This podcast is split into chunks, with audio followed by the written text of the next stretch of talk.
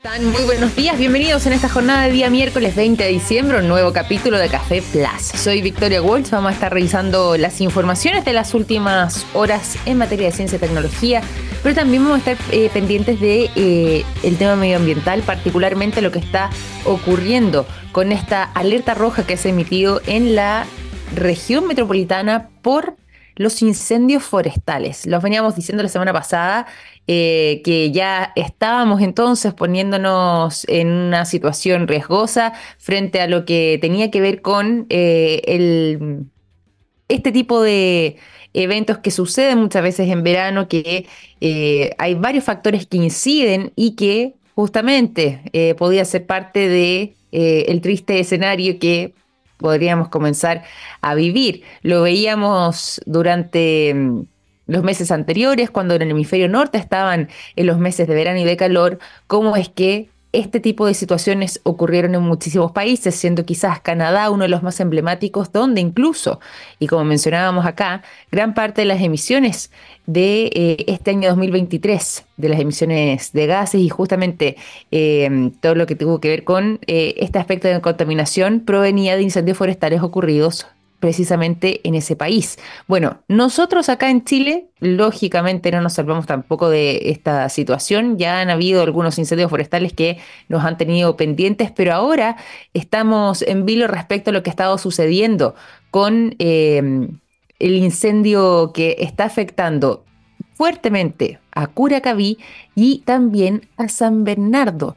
Es una nube de humo gigante que está cubriendo prácticamente toda la ciudad de Santiago. De hecho, se puede respirar también el olor de mm, eh, el humo que proviene justamente de estos incendios forestales y ya hay un saldo de a lo menos 500 hectáreas quemadas. Digo a lo menos porque esto ha ido en aumento y estas son las cifras que eh, se entregaron hasta mm, la jornada del día de ayer. Se hablaba en ese momento de 500 hectáreas quemadas y por supuesto posiblemente siga siendo eh, muchísimo más. Hay algunos sectores que han podido ser controlados, sin embargo el incendio en su totalidad se mantiene...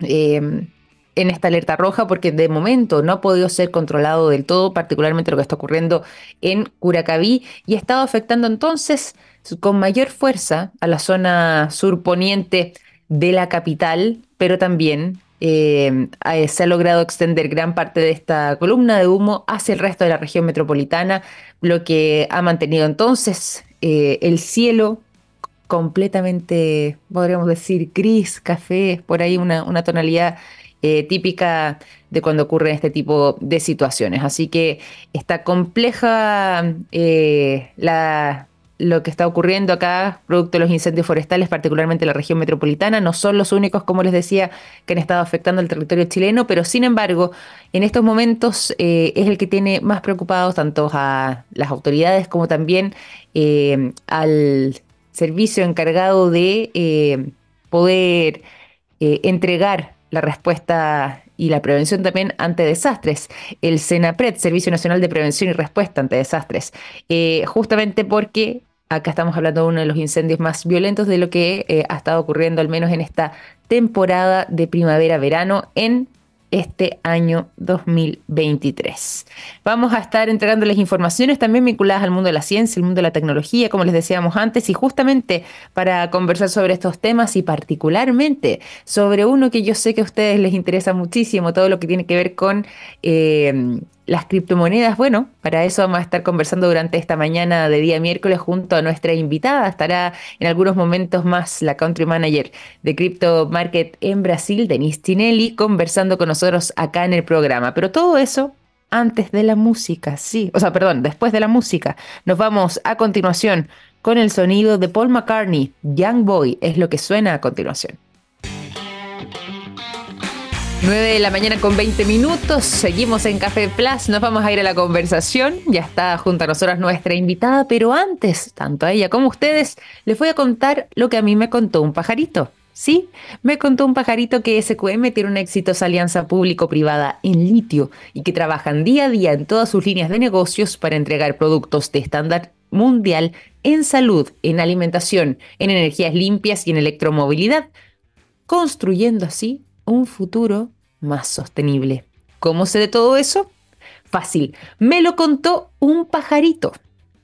SQM, Soluciones para el Desarrollo Humano. Y así como saludamos a SQM, saludamos también a nuestra invitada del día de hoy. Ya está junto a nosotros la Country Manager de Crypto Market en Brasil, Denise Chinelli, nos visita nuevamente en nuestro programa. ¿Cómo estás, Denise? Bienvenida a Café Plus. Buenos días.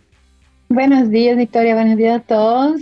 Es un placer estar acá de vuelta. En verdad, me gustan mucho nuestras conversaciones. Sí, son conversaciones que aprendemos mucho, son muy productivas también y que nos ayudan a comprender sobre todo eh, de mejor manera todo lo que tiene que ver con la industria cripto y blockchain también. Así que te parece si es que en esta conversación nos enfocamos un poco en esa mirada general a lo que es la industria y cómo puede convertirse también en una oportunidad para eh, las pequeñas y medianas empresas. ¿Te parece si nos vamos por ahí el día de hoy?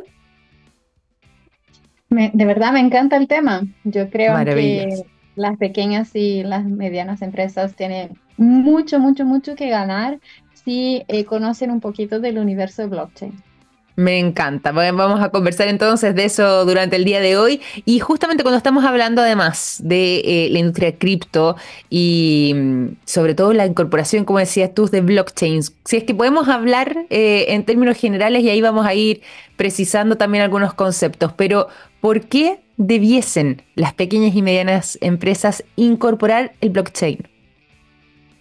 Yo creo que incorporando el blockchain y trabajando con esta tecnología eh, pueden globalizarse. Yo creo que es principal, la principal ventaja que pueden tener. Entonces, el la blockchain permite la globalización de las empresas y no solo de las grandes, sino que está para todos. Y esta es la gracia de esta tecnología. Fue una tecnología creada y regalada a la humanidad eh, para que todos puedan acceder y utilizar a su favor. Entonces, yo creo que con la globalización, eh, el impulso de crecimiento que puedan tener esas estas pequeñas y medianas empresas es muy significativo. Sí, me imagino, porque además, como decías tú, ahí puede haber una buena oportunidad para poder hacer ese, ese salto. Eh, ¿Cuáles vendrían siendo las ventajas y cómo podríamos también describir blockchain para que quienes quizás no se manejan con el concepto, quienes quizás se están sumando eh, recién a nuestro programa y no habían escuchado los capítulos anteriores, lo que podría ser esta explicación? ¿Cómo les podemos contar lo que es blockchain y cuáles vendrían siendo sus aspectos diferenciadores? Ya, entonces eh, la blockchain, yo eh, explicando de una manera simple, es una cadena de blocos donde las informaciones van quedando registradas de una manera, de una manera que es casi imposible de hackear. O sea, mm. por lo menos hasta hoy nadie logró. Entonces, eh, existe una, simultaneidad, una simultaneidad de registro en, en, la blockchain de estas informaciones. Y pensamos así, como si fuera un libro que está frente a un espejo. Entonces, pones la información en el libro y automáticamente se replica esta información en varios blocos. Si tú intentas sacar la información de un bloque, los otros te van a decir, oh, no se puede, esta información no es real. Entonces, es, transmite seguridad, confiabilidad, seguridad. Entonces, de verdad, es como una manera muy eh, segura de registrar la información de tu empresa. Eso sería. ¿Y cuáles serían las ventajas? En verdad, yo creo que son infinitas, pero si tengo algunas, eh, tú puedes mejorar la seguridad de, tus transacciones y operaciones, reducir costos, innovar, o sea, hacer cosas que antes mm, eh, con el papel y el sistema tradicional no te permiten. Entonces, automatización de contratos con los contratos inteligentes, protección de propiedad intelectual, eh, acceso a, mercados globales por contra de la globalización. Entonces, la blockchain de verdad te permite eh, ir moldeando tu negocio, innovando, creciendo y globalizando con seguridad. No, y, y, es, una, es una buena alternativa, como dices tú, es una buena posibilidad. Y cuando estamos hablando acá, entonces, en el caso de pequeñas y medianas empresas, más allá también de lo que puede hacer eh, su utilización por las personas comunes y corrientes, pero en este caso en particular, eh, ¿dónde podrían residir las principales ventajas o los principales beneficios para las pymes? Hola, eh, mira, uno de los de las principales que veo muchos eh, utilizando es la, el, crowdfunding. O sea, sí. entonces estamos ahí tokenizando las acciones de la empresa para recibir inversiones o entonces invirtiendo en en las ICOs que, que decimos que son ofertas, ofertas iniciales de criptomonedas y de ahí pueden juntar eh, fondos para poder apalancar su, apalancar su, su negocio. Eh, otra, por ejemplo, son casos de empresas que hacen transporte, entonces pueden rastrear la mercadería a través de la blockchain y ahí la mercadería no se pierde porque la información está siempre ahí, actualizada en tiempo real, de una manera confiable, entonces siempre sabemos dónde está. Contratos inteligentes, o sea, ay, qué miedo tengo de aportar eh, plata en ese nuevo proveedor y no sé si me va a prestar un buen servicio y si no me entrega, cómo hago, porque ahí invertí toda la plata y el, y el proveedor no me, no me entregó lo que tenía que entregarme, entonces se hace el contrato inteligente y el contrato queda en la blockchain y cuando el proveedor ejecuta eh, su, su función, su tarea, lo acordado, el pago se hace al proveedor. Entonces, no, no hay más que pagar adelantado para ver si recibo el servicio, no hay más que prestar el servicio para ver si recibo. Entonces, el contrato inteligente te permite hacer eso. Y con eso muchas empresas han podido crecer porque eh, ya no necesita más confiar en la palabra del proveedor, sino que pueden contar con el contrato inteligente. Eh, y cuando hablamos de contrato inteligente es básicamente eh, el hecho de poder hacerlo todo en línea, de que sea rápido. Cuando, eh, cuando nos referimos justamente a este modelo en particular y por supuesto a las ventajas que tiene, estamos hablando de cuál proceso en particular. vamos a suponer que tú necesitas ah, comprar materia prima de un proveedor que está en otro país, que nunca vio, no sabe la credibilidad de ese proveedor, no sabe ese producto al llegar a Chile, no sabes, nunca compraste ahí y mm. tienes una inseguridad de aportar la plata y no recibir el producto. Lógico. Entonces, lo que se hace, un contrato inteligente, entonces tú depositas, es como si pusiera, eh, pusiera el dinero a plazo y está ahí guardado entonces tú pones el dinero en la blockchain y se firma el contrato. Cuando el producto te llega, tú lo confirmas y el pago es hecho. Entonces, si el producto no te, no te llega, el pago no sale al proveedor.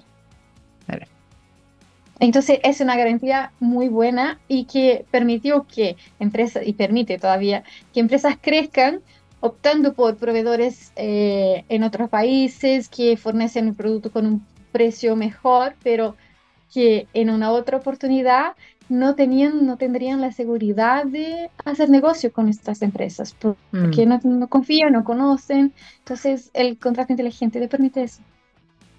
Te da, te da esa posibilidad y te da esas facilidades. Bueno, aquí tú, tú nos decías y nos mencionabas también eh, algunas de las ventajas eh, que podía existir con este tipo de incorporaciones, sobre todo cuando estamos hablando de las pymes, las pequeñas y medianas empresas, en lo que es la incorporación eh, del blockchain. ¿Qué pasa con la seguridad de la información, que muchas veces también es uno de los temas que eh, a quienes están empezando les preocupa, sobre todo eh, pensando en que, bueno, en caso de, de no tener la seguridad adecuada, pueden generarse vulneraciones que quizás no tengan cómo mitigar justamente por tratarse de pequeñas o de medianas empresas. En este caso en particular, cuando hablamos de seguridad de la información, ¿está esto incorporado? ¿Es una posibilidad que, em, o con la cual pueden estar tranquilos quienes eh, piensan en incorporar a su empresa al blockchain?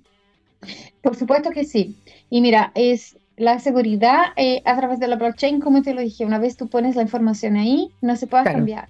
Entonces, vamos a poner un, por ejemplo, la contabilidad de una empresa. Mira, ya, ya qué lindo sería si todas las contabilidades fueran hechas en la blockchain.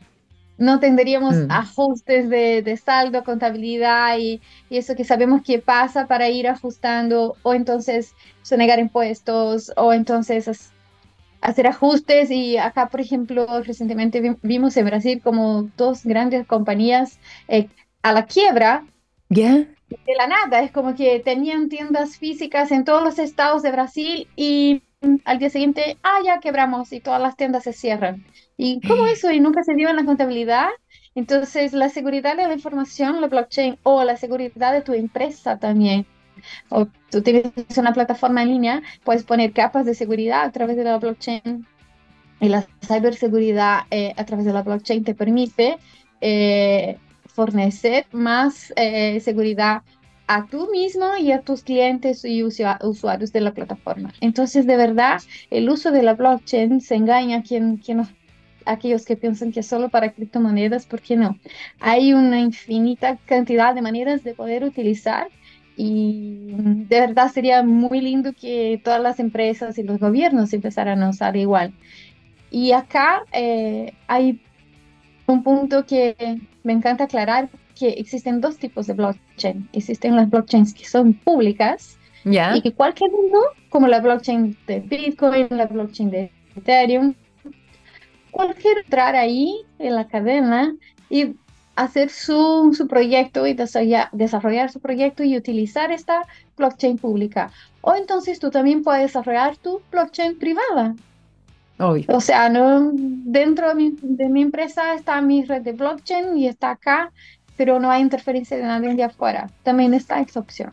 Entonces, hay maneras y maneras de trabajar con blockchain esta esa alternativa. Y tú mencionabas también, eh, y quiero aquí profundizar, yo sé que, eh, que, lo dijiste, pero que puede ser quizás algo muy atractivo también a la hora de tomar estas decisiones. Lógicamente que quienes tienen una empresa, quienes han decidido además embarcarse en este mundo y quienes están comenzando quizás como, como pyme, eh, el tema de los costos siempre se vuelve algo esencial. Si es que se incorpora blockchain, eh, ¿Qué pasa ahí con los costos, eh, justamente porque ya no habrían intermediarios, y también con la eficiencia? La eficiencia, por ejemplo, lo que tú nos mencionabas antes en la cadena del suministro, que eh, podría verse más agilizada por la incorporación del blockchain. Pero si es que hablamos concretamente de qué manera estas dos posibilidades existen, tanto la reducción de costos como la eficiencia de la cadena de suministros, ¿de qué manera se relacionan cuando estamos hablando del mundo blockchain? Y vamos a seguir utilizando el mismo ejemplo. Vamos a poner que tú estás ahí con un proveedor de otro país que nunca lo ha visto. Si no tienes blockchain, ¿qué vas a tener que hacer? Contratar a un abogado para que te haga un contrato, contratar quizá a un abogado de allá para que analice el contrato, vas a tener que contratar cambio, va a tener que hacer el pago, el envío de dinero a través de los eh, bancos tradicionales del sistema financiero tradicional y pagar altas tarefas, altas... Eh, es un alto costo enviar plata de la manera tradicional. Si tú tienes blockchain, tú, pones la información en el contrato inteligente, no necesita que un abogado te analice, no necesita que eh, de un banco para hacerte el envío del dinero y solo ahí cuánto vas a ahorrar. Y de esa manera se puede... ¿Perdón? Eh, entonces, de esa manera es como que tú puedes acortar caminos y economizar en, esto, en estos puntos, por ejemplo, en este caso, y de verdad eh, hacer como que la transacción más corta, entonces economiza tiempo, economiza recursos, economiza dinero, y eso te permite la blockchain.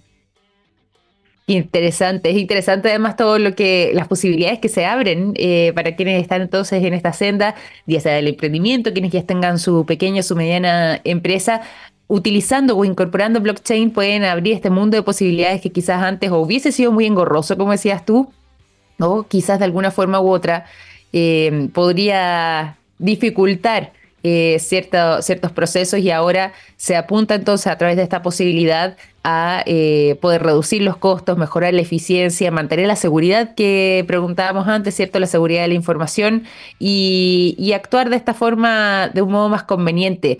Y ahí mencionabas también el tema del acceso al financiamiento, y esto lo decías casi eh, al, inicio de la conversación, y quería preguntarte también por ese tema, porque, claro, se despliegan distintas posibilidades, pero... Em, ¿Es, posible acceder con mayor facilidad al financiamiento para las pymes a través de la emisión de activos digitales?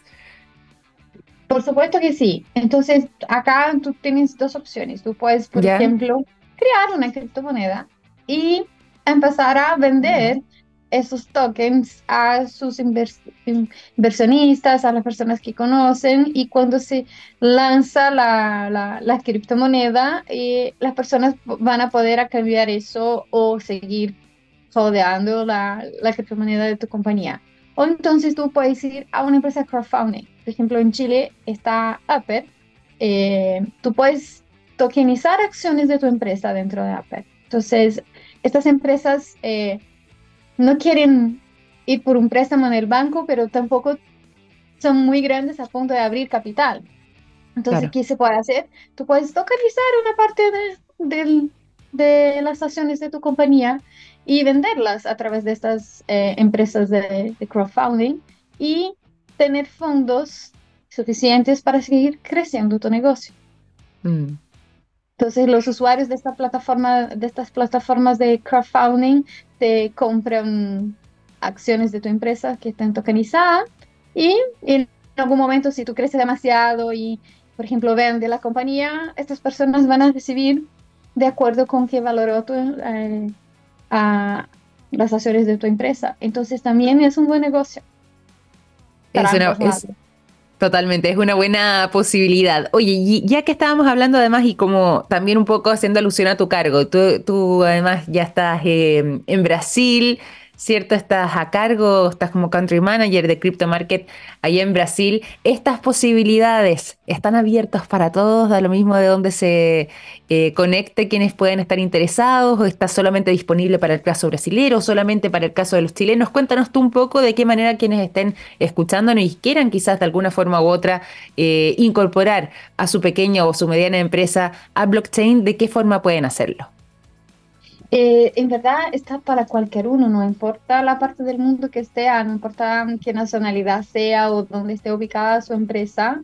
Eh, si tienes ganas, si tienes voluntad y quieres conocer respecto a blockchain e implementar esa tecnología en su empresa, yo les digo, eh, hágalo porque de verdad van a ver el impacto que pueda causar, el impacto positivo que pueda causar en su compañía. Entonces, no importa dónde esté, si quieres hacerlo, te aseguro que va a disfrutar y va a aprovechar eh, esta tecnología de una manera eh, que va a hacer con que tu negocio, con que tu empresa pueda crecer. Absolutamente. ¿Hay alguna otra apreciación u observación que tú creas que eh, pueda ser útil para quienes nos escuchen, que quizás no hayamos mencionado, pero que podría ser una buena recomendación? lo único que, que quiero decir es que la blockchain está para simplificar y acelerar, mm. acelerar las transacciones en las empresas. Eh, no importa qué rumbo tenga su empresa, eh, no, importa qué hagas y no importa la cantidad. Eh, seguramente lo, utilizando la tecnología blockchain de una manera correcta y bien aplicada en tu empresa va a hacer con que simplifique tus procesos y acelere tu crecimiento. Eso es lo importante, poder hacerlo entonces a través de, este mecanismo, esta buena manera, esta buena alternativa entonces que ofrece la incorporación de blockchain, eh, sobre todo para las pequeñas y las medianas empresas. Yo creo que este es un tema además que eh, da para seguir profundizando, seguir conociendo, seguir avanzando. Así que, Denise, espero que nos puedas acompañar nuevamente acá en el programa. Antes, eso sí, de, de despedirnos, volvamos a recordar, ¿te parece la manera de contactarse con Crypto Market? ¿Cómo es que pueden hacerlo quienes nos escuchan? Por supuesto que sí. Eh, está la página web que es criptomkt.com eh, con Y y también los que quieren contacto directo pueden escribirnos a soporte y tenemos agentes ahí los siete días de la semana a disposición para sanar todas las dudas. Maravilloso, maravilloso. Además también con contacto persona a persona, que siempre es bueno resaltarlo y que es una de las grandes ventajas, siento yo también, que, que tienen ustedes como Crypto Market, el hecho de poder, en caso de tener alguna duda, poder apoyar ya sea a sus clientes o a quienes estén interesados a través de una conversación eh, persona a persona, no necesariamente con un, con un robot, con un chatbot eh, que, que esté contestando. Así que eso claramente también es un beneficio de esa experiencia. Así que, bueno, ahí está entonces la manera de contactarse. Ya saben, listos también y atentos a resolver todas sus dudas y consultas. Y Denise, nosotros eh, nos despedimos por esta conversación, al menos por el día de hoy, pero espero nuevamente entonces que nos puedas acompañar y que nos visites acá en Café Plus. Muchas gracias y si no nos vemos de nuevo, te deseo una feliz Navidad y un lindo año nuevo. Lo mismo para ti, muchas gracias, un abrazo grande. Que esté muy bien, chao. Nos vemos pronto, chao, chao. Denis Tinelli, Country Manager de Crypto Market en Brasil, conversando con nosotros durante esta mañana en Café Plaza, hablándonos sobre la incorporación de blockchain y las ventajas que esto podría generar para las pequeñas y las medianas empresas entretenida conversación eh, que vamos a rematar además con buena música. Y por lo mismo, cuando yo son las 9 de la mañana con 41 minutos, los quiero dejar con el sonido de The Black Crowes. La canción Hard to Handle es lo que suena a continuación. Seguimos en Café Plus, nos vamos a ir a la información y a esta hora les cuento también a todos ustedes lo siguiente. En SQM trabajan en innovación y en tecnología para crear productos de alto valor agregado desde Chile para el mundo. Así es, SQM es una empresa chilena con presencia global, comprometida con la sostenibilidad y con las comunidades. ¿Cómo sé de todo eso? Fácil, me lo contó un pajarito. SQM, soluciones para el desarrollo humano. Nos vamos a ir desde Chile, porque partimos hablando de lo que estaba pasando con los incendios forestales en nuestro país y que es un escenario que bien sabemos se repite eh, año a año, tristemente, sobre todo en el periodo de verano nos vamos a ir hacia Europa, particularmente hacia Islandia, que si bien no está quejado por incendios forestales, sí está haciendo noticia alrededor del mundo debido a la erupción del volcán eh, de ese país en Grindavik. ¿Se acuerdan ustedes que hace un tiempo ya veníamos conversando sobre este tema porque se habían mantenido en alerta precisamente por la eh, actividad de este volcán de Grindavik de... Mm, gran tamaño además y que está a una distancia relativamente cercana, diría yo, a lo que es la capital eh, de ese país, Reykjavik, justamente porque está a 40 kilómetros de distancia, es muy, muy cerquita, y em, ya se dio a conocer durante las últimas horas que finalmente ha entrado en erupción este volcán. Ya se ha estado haciendo un monitoreo del flujo de la lava y por supuesto además evacuando las zonas que pudiesen eh, llegar a afectar eh, de alguna manera eh, el correr de la lava o el magma que vaya emitiendo este volcán y que por supuesto pudiese poner en riesgo la vida de las personas. Bueno, ya de momento, al menos en estas primeras horas, el flujo de lava supera los 100 metros cúbicos por segundo. Es una tremenda cantidad. Y esto ha implicado, como les decía antes, que haya que tomar medidas eh, por parte de las autoridades como desalojar eh, a la población que está eh, habitando cerca de este volcán de Grindavik, que se está hablando ya de que más o menos esa cifra alcanzaría a las 4.000 personas. Y también Em, se han tomado otro tipo de medidas como evitar los vuelos, vuelos tanto comerciales como los que no, porque sobrevolar la zona em, podría generar algún tipo de daño, ya sea em, a los mismos aviones o bien eh, podría también generar algún tipo de alteración en el tráfico aéreo, tal y como ocurrió en el año 2010, quienes recuerden quizás en, esa, en ese momento. Bueno, después de bastantes semanas donde eh, estuvo este volcán dando aviso de esta posibilidad. Finalmente esto ya se materializó durante la jornada del día de ayer y em, hay que reconocer que si bien eh, inicialmente se hablaba de cuál podría ser la dimensión que tuviera este, esta erupción, finalmente eh, esto logró reducirse en lo que había sido inicialmente la proyección del riesgo. ¿A qué me refiero?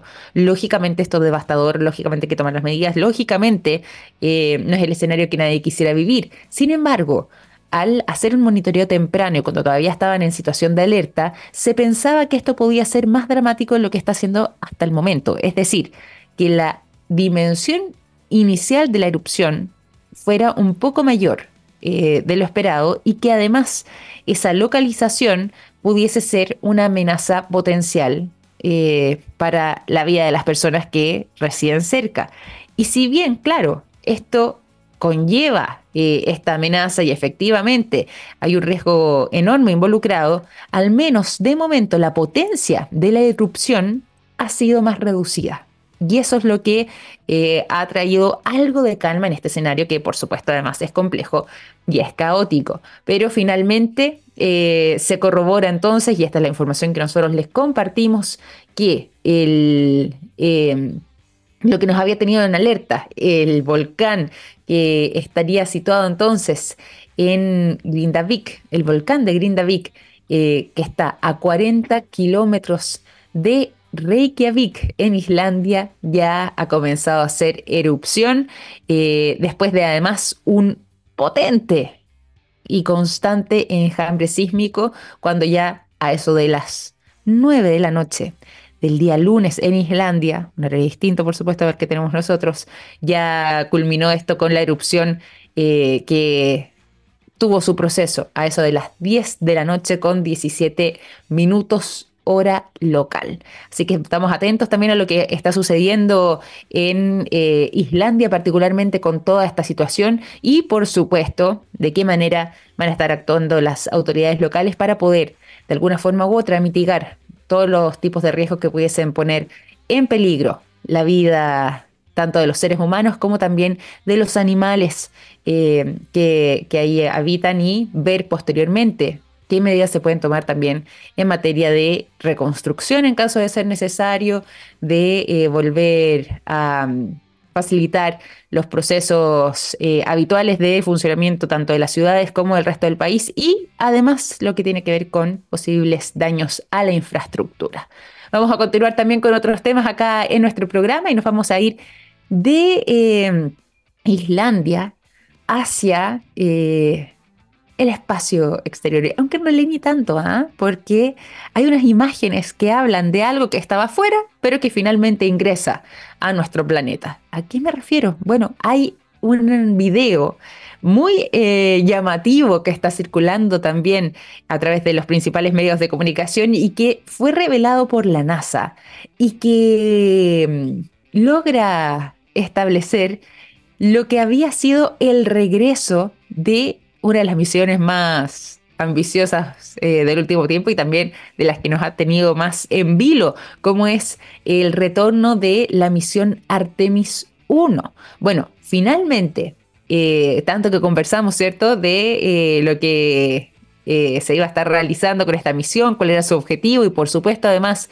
la atención que había generado esta cápsula Orión, que es parte de la misión, por supuesto, y que eh, continuó también su trayecto. Bueno, la NASA terminó finalmente revelando un video inédito sobre lo que había sido este retorno a la Tierra de la cápsula Orión de la misión Artemis 1, justamente cuando ya se cumple un año desde que esa misión no tripulada logró orbitar la Luna. Estas son unas imágenes que fueron captadas a través de las cámaras instaladas en la parte superior de esta cápsula y que van em, retratando el paso a paso, el minuto a minuto de este recorrido que inició hace prácticamente un año atrás, el 11 de diciembre del año 2022, desde el espacio para finalmente retornar a la atmósfera terrestre después de un viaje de prácticamente un mes, 25 días para ser exacto, y donde además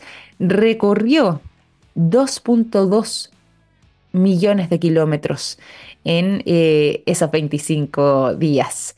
Así que está muy interesante porque eh, nos permite poder comprender de mejor manera cómo es que mm, puede verse un proceso de este tipo, cómo podría ser además el eh, proceso además de volver desde la oscuridad propia del espacio, poder comenzar a contemplar la curvatura de la Tierra y tal como se retrata además en las imágenes, se da cuenta y uno se, puede observar lo que se genera en el reingreso a la atmósfera, el calor además que se emite por la fricción y que genera esta especie de vapor, que no, es que sea vapor, pero sí podríamos explicarlo en lo que se ve en las imágenes, y finalmente ya hasta ingresar nuevamente 100% eh, a nuestro planeta y poder contemplar tanto el azul del cielo como el, el paracaídas, digo que después se despliega hasta aterrizar tan interesantes esas imágenes, se los dejo ahí para que las revisen, les compartió la NASA y lo pueden encontrar también a través de sus redes sociales. Y además les cuento otra información interesante para el día de hoy.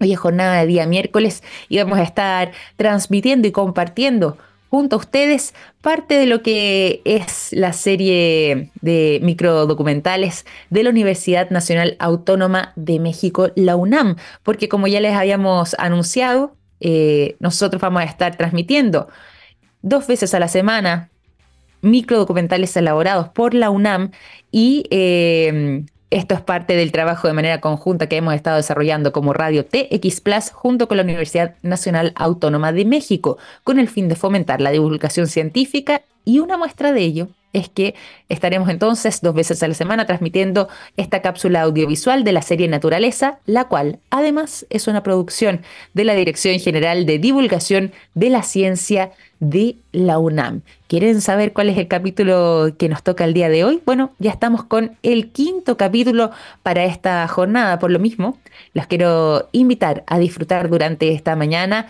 de aves migratorias del centro de México. Sin importar las fronteras, cada año las aves migratorias viajan miles de kilómetros para resguardarse de las condiciones extremas y muchas de ellas encuentran un refugio en el Valle de México a pesar de ser este un territorio urbanizado así en su totalidad. Les dejo entonces esta invitación a seguir en sintonía para poder disfrutar de este microdocumental Aves Migratorias del Centro de México, un trabajo elaborado por la Universidad Autónoma de México y que nosotros como Radio TX Plus también compartimos con ustedes. Un gran abrazo, que estén muy bien, nos reencontramos mañana a las 9 en punto con más Café Plus.